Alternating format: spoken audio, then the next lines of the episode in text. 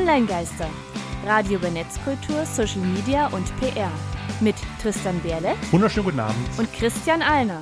Hallo.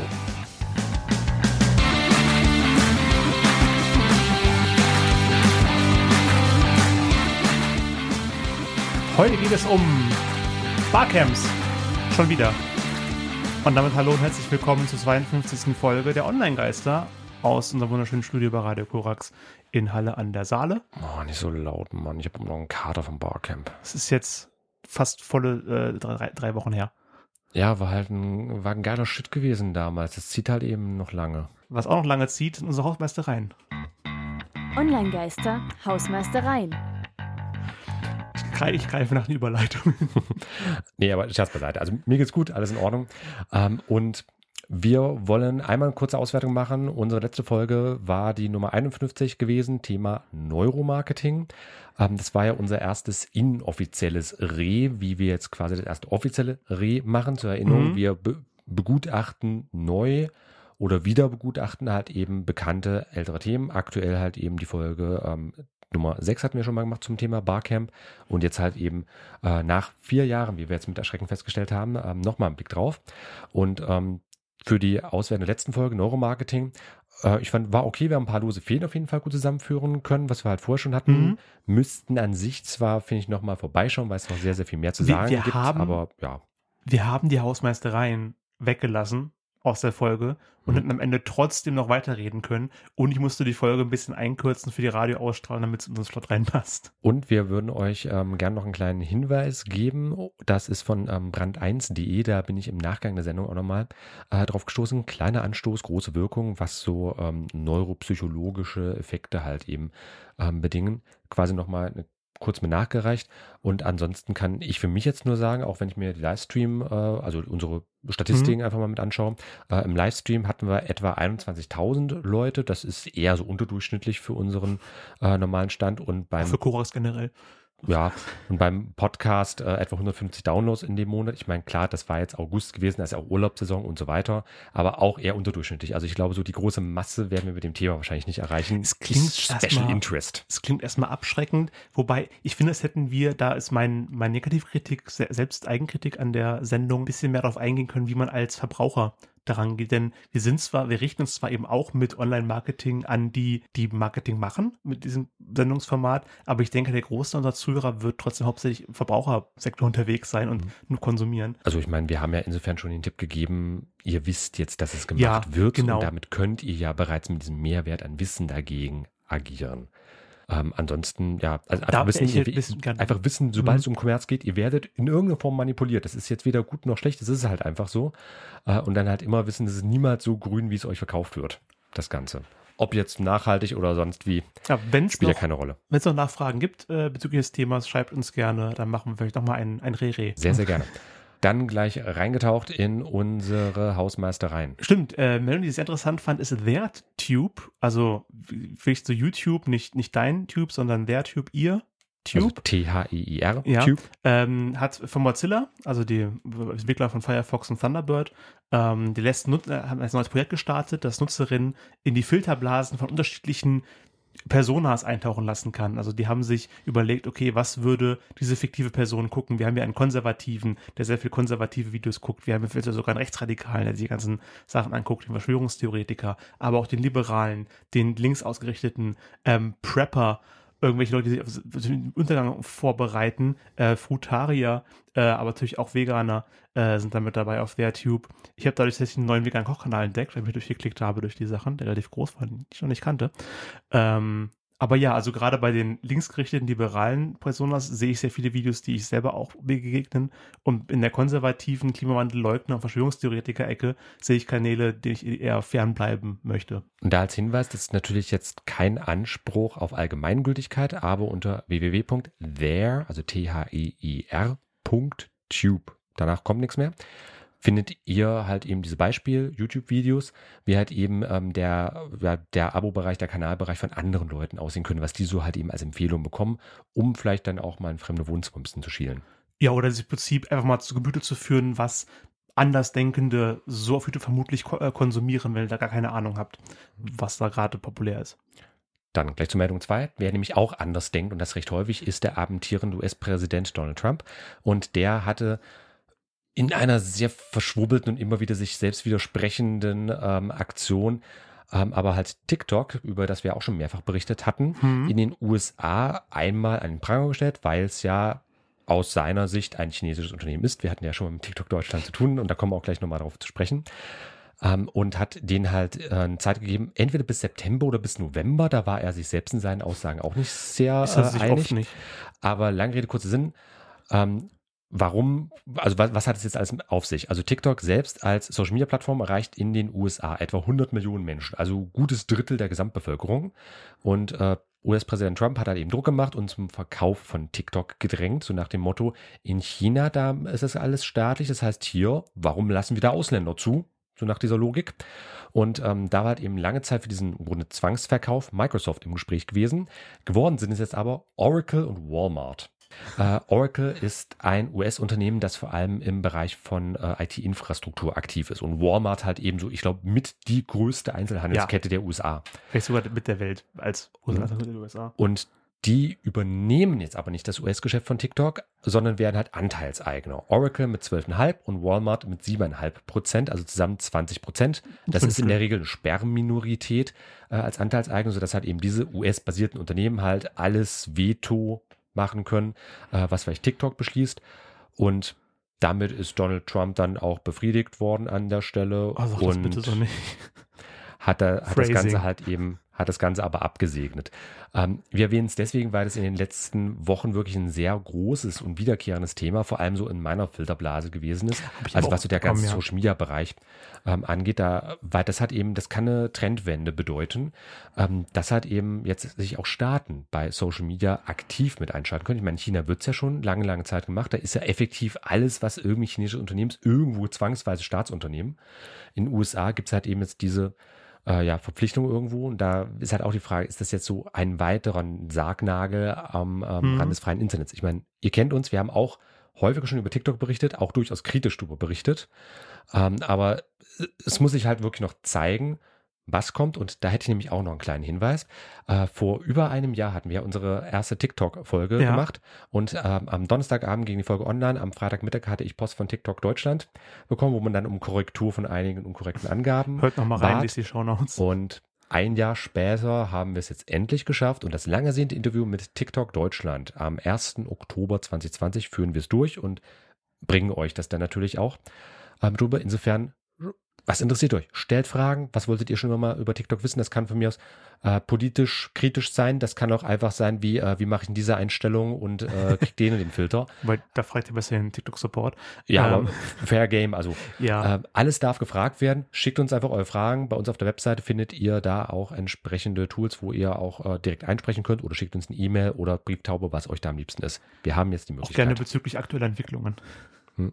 Apropos aktuelle Entwicklungen, Microsoft hat TikTok nicht gekauft, dafür aber, ganz frische Neuigkeit von dieser Woche, hat sie äh, ZeniMax gekauft, den Konzern, zu, der, zu dem Bethesda gehört, ein sehr bekannter Spielentwickler. Ihr kennt bestimmt die Elder Scrolls, letzter Titel war Skyrim, äh, Fallout, auch beliebtes äh, Rollenspiel, Doom wird von denen gepublished, Also ein in der Gaming-Branche recht bekannter Pla Publisher. Platzhirsch schon so Mhm. ziemlich und die gehören jetzt mit zu Microsoft. Ja, wobei man sagen muss, Microsoft, die haben zwar auch schon häufiger Sachen gekauft. Also äh, die bekanntesten, vor allem so im Social-Media-Bereich, dürften einmal Skype sein von 2011. Da haben sie etwa 8,5 Milliarden US-Dollar ausgegeben für Skype. Ja. Und LinkedIn 2015, ursprünglich 2016 abgeschlossen, gekauft für über 26 Milliarden US-Dollar. Da ist eigentlich das, äh, also die Bethesda Holding, Zenimax Media mit 7,5 Milliarden eher eigentlich schon fast wieder im Mittelfeld anzusiedeln.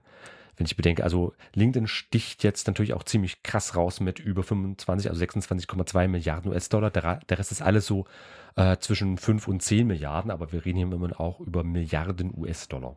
Das sind einfach Also das Beträge, schon- die kann ich mir nicht mehr Es vorstellen. ist eigentlich schon fantastisch. Äh, von den Höhen auf jeden Fall, aber nur mal für die Übersicht und ja, halt eben zu LinkedIn, zu Skype, zu GitHub, gerade in Programmieren dürfte das sehr Mhm. bekannt sein, gehört jetzt halt eben auch der Spielentwickler, äh, No- Bethesda bzw. Sowieso.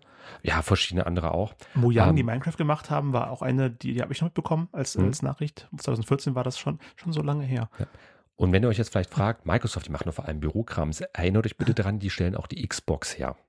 Also insofern im Gaming-Bereich sind sie ebenfalls aktiv. Und jetzt haben sie halt einen Spielentwickler direkt in, in dem Großkonzern mit drin und das, mhm. ähm, falls ihr mitbekommen habt, ich weiß nicht, wo sich unsere Zuhörer gerade bewegen, äh, im November erscheinen die neuen Spielekonsolen und das ist immer so ein kleiner Krieg zwischen Xbox und Playstation ähm, und da wird es wahrscheinlich Microsoft einen sehr großen Vorteil haben, wenn denen ein komplettes Entwicklerstudio einfach jetzt zusätzlich noch gehört. Also besser gesagt, noch eins, die haben ja bereits ja. Äh, die ganzen Rechte an den Halo-Spielen äh, schon ziemlich seit Ewigkeiten. Das ist von denen ursprünglich Und, entwickelt worden für die erste Xbox gezielt. Mhm. Nee, aber Microsoft hatte auch Halo aufgekauft. Das war ursprünglich noch jemand anderes ah, gewesen ah, okay. und das wurde dann recht früh aber schon von Microsoft aufgekauft und zu einem Xbox-Exklusivtitel -Ex gemacht. Das war doch immer schon Xbox-exklusiv, Halo. Was davor mal geplant als Cross-Plattform? Ähm, es gibt inzwischen auch äh, Halo für einen, äh, als PC-Variante, so die ja, ersten gut, ist ja auch Spiele, Microsoft aber Windows. das ist ja auch wieder Windows. aber bevor wir jetzt zu ja. tief hier in den Gaming-Bereich kommen, das, das lohnt, glaube ich, schon für eine ganz eigene Folge.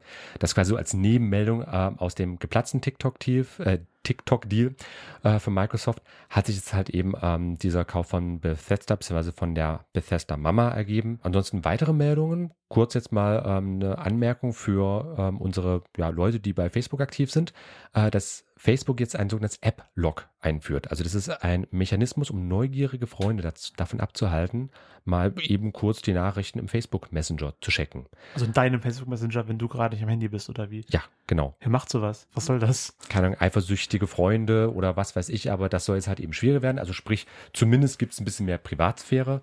Und Facebook hat jetzt auch angekündigt, dass ähm, sie halt ihre ganzen Messenger stärker zusammenführen wollen. Äh, also, dass halt eben der Facebook Messenger, WhatsApp, Instagram hat ja auch einen Messenger, dass die ja. halt eben stärker vereinigt werden sollen. Das hat politische Gründe, damit Facebook nicht zerschlagen wird. Aber das könnte halt auch noch ganz interessant werden, dass wir jetzt so ein bisschen uns lösen von diesem, ich kann als äh, kann Telegram-Nutzer nur Telegram anderen mhm. Nutzern schreiben oder WhatsApp nur WhatsApp-Nutzern, dass ich jetzt zumindest Facebook intern halt eben als WhatsApp-Nutzer auch einem Instagram-Nutzer was schreiben kann. Ähm, Schauen wir mal, was sich daraus entwickelt. Telegram ist ein gutes Stichwort. Ähm, danke für die, für die Überleitung. Gerne. Ähm, da, sie sind ja in den letzten Monaten ein bisschen in Schlagzeilen oder in die Diskussion geraten, ähm, weil bekannte Verschwörungstheoretiker und Rechtsaktivisten, Extremisten wie Attila Hildmann zum Beispiel, ähm, Xavier Naidu sich über Telegram austauschen, ihre Gruppe, ihre Leute falsche Informationen füttern und indoktrinieren, ist vielleicht schon zu viel gesagt, aber da treiben sich sehr viele rechtsextremes Leute treiben sich an Gruppen rum, ähm, und da hat jetzt schon im August ähm, Stefan Krempel äh, erklärt, warum Telegram bei diesen rechtsradikalen Verschwörungsideologen äh, so beliebt ist. Um, ähm, und hat dann äh, Miro Dittrich von der Amodeo Antonio Stiftung und Annalena von Hodenberg von Hate Aid ähm, mit denen gesprochen. Und sie werfen Telegram der Untätigkeit vor und sehen eine Lücke im Netzwerkdurchsuchungsgesetz, im NetzDG, mhm. dass die da eigentlich stärker gegen vorgehen können. Dass Telegram aber nicht nur Extremisten eine Plattform bietet, zeigt ein Blick nach Belarus, nach Weißrussland. Dort spielt der Messenger eine zentrale Rolle. Äh, wie zentral können wir noch nicht sagen. Es ist, wird verglichen mit dem arabischen Frühling und wurde fälschlicherweise, der arabische Frühling wurde fälschlicherweise als Facebook-Revolution bezeichnet. Und jetzt könnte es eben sein, dass Telegram benutzt wird, dass sich die Bevölkerung gegen das Regime dort besser vernetzen kann. Und da ist es einfach noch zu früh, um irgendwas auszusagen, denn äh, ja, der arabische Frühling, der wurde ja gehypt als und hat sich ja dann am Ende als was eigentlich anderes oder halt eben auch als was anderes herausgestellt. Deswegen, wie da die Verknüpfungen sind und was die Plattform da vielleicht noch macht, müssen wir schauen. Das also ist noch bietet, bietet Möglichkeiten, aber auch Schlupflöcher.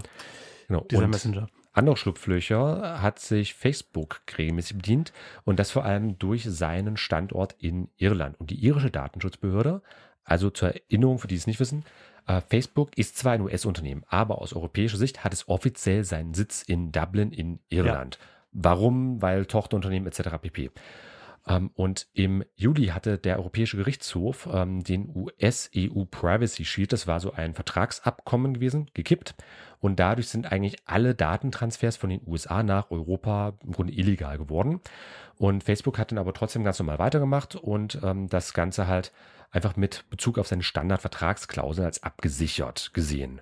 Also dass halt einfach rechtlich alles okay ist. Also rein technisch hat sich nichts geändert, aber der rechtliche Status, also quasi ein Vertragswerk ist weggefallen, was eigentlich auch eher, sag ich jetzt, ein Feigenblatt-Ding gewesen ist. Es hat nicht wirklich was gebracht. Also für Datenschutz war es okay, aber Datensicherheit war grausam gewesen. Also USA haben ein dritte Weltlandsniveau, was den Datenschutz angeht. Und ähm, dessen ist jetzt auch die normalerweise etwas ähm, länger brauchende Datenschutzbehörde in Irland endlich auf die Schliche gekommen und haben gesagt, vielleicht sollten wir uns mal Facebook angucken. Und ähm, ja, da hatte halt eben die ähm, Datenschutzbehörde gesagt, also auch im August übrigens bereits gesagt, ähm, dass das Vorgehen von Facebook, wie sie es gerade machen, rechtswidrig ist. Und Nick Clegg, namentlich der Vice President for Global Affairs and Communications bei Facebook, und übrigens war der auch mal stellvertretender Premierminister Großbritanniens gewesen für eine Weile, also nicht okay. gerade so Mir schlecht vernetzt daher. Nichts, ja. Ich muss es auch erst recherchieren, äh, weil ich den vorher so nicht kannte, aber der gab jedenfalls selbst zu, dass Facebook nach Einschätzung der Datenschutzbehörde die Rechtsgrundlage fehlt, um halt eben weitere Daten in den USA übermitteln hm. zu können. Also der, also der Vice President for Global Affairs hat zugegeben, ja, wir könnten da vielleicht mal nachbessern, aber wir warten aktuell noch, bis die Datenschutzbehörde da was sagt und bis dahin nochmal normal hm. weiter. Daten werden auch gerade gesammelt bei Twitter von Nutzern, die machen Experimente, weil durch Zufall festgestellt wurde, dass der Algorithmus, der bei Twitter aussucht, welcher Ausschnitt von einem Foto als Vorschaubild benutzt wird, scheinbar unabsichtlich rassistisch sich verhält, weil er, wenn mehrere Gesichter in einem Bild sind, lieber auf das weiße Gesicht fokussiert als auf die schwarzen Gesichter. Ähm, das liegt wahrscheinlich daran, dass solche Algorithmen mit normalen Stockfotos oder ähnlichem trainiert werden, was ein Gesicht ist. Und da sind die meisten Gesichter nun mal weiß in unserer ja, weißen Welt. Ähm, das werden viele, viele dunkelhäutige Mitbürger äh, wissen, können kennen. Und deswegen machen viele Twitter-Nutzer jetzt ganz viele kleine Experimente. Wie können wir den Algorithmus austricksen, dass er nicht auf den Weißen fokussiert, sondern auch mal die 20 Schwarzen zeigt, die dort auch, auch sind leider übrigens kein neues Thema. Also ja. das gibt es äh, im Bereich der Videospiele. Ähm, da war auch vor, ich glaube, einem halben Jahr gab es da äh, mal ein bisschen größeren Wirbel darum, als ein Beitrag erschienen ist, wo es dann genau darum ging, warum halt äh, gerade Games immer so sehr halt auf weiße Figuren ausgerichtet sind, weil halt einfach diese gesamte grundlegende Thematik halt einfach schon, äh, also diese ganzen Algorithmen, die Raster, die äh, grundlegenden Figuren, äh, die sind halt einfach erstmal weiß als hm. grundlegendes Ding. Und das ist jetzt weder gut noch schlecht, aber das Problem ist halt einfach, äh, dass halt eben zu viel auf diesen äh, wirklich weißen Figuren und Rastermodellen basiert und deswegen halt zum Beispiel bei ähm, beispielsweise Rollenspielen oder sonst was, wo du halt eben deine Figuren, die du spielst, auch modellieren kannst seit verschiedenen Jahren, äh, weswegen da zum Beispiel häufig halt eben ähm, dunkelhäutige Figuren so naja aussehen.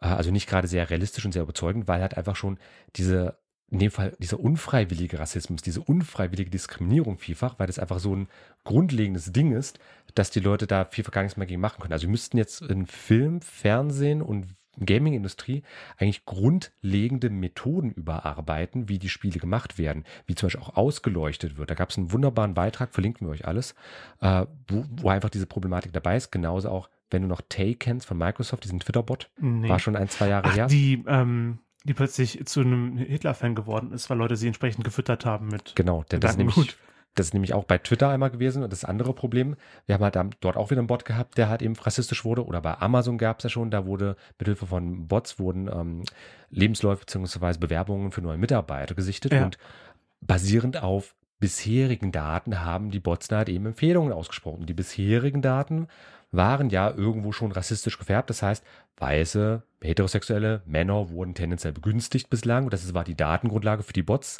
Die wurden bisher ja auch hauptsächlich eingestellt, also machen ja. wir das einfach so weiter. Und das ist halt diese grundlegende Problematik, wo einfach wir immer wieder feststellen in unserer gesamten Gesellschaft, wie tief verankert da äh, vielfach wirklich auch so ein unfreiwilliger Rassismus ist. Es ist ja nicht mal so, dass es wirklich immer mit Hass und Absicht und sonst wie sein muss aber wo wir halt uns selbst einfach mal fragen müssen, ist das alles immer noch so sinnvoll, wie es, es ist gekommen einfach ist? Sehr, sehr tief drin in allem, was uns umgibt, anscheinend, wie es aussieht. Ja, nicht so eine glanzvolle Sache.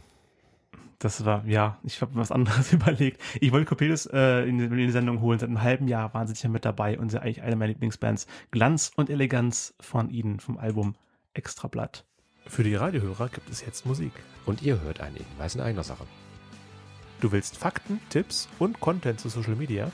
Du willst es in zwei Minuten oder weniger lesen können? Du hättest dazu gern eine professionelle Meinung?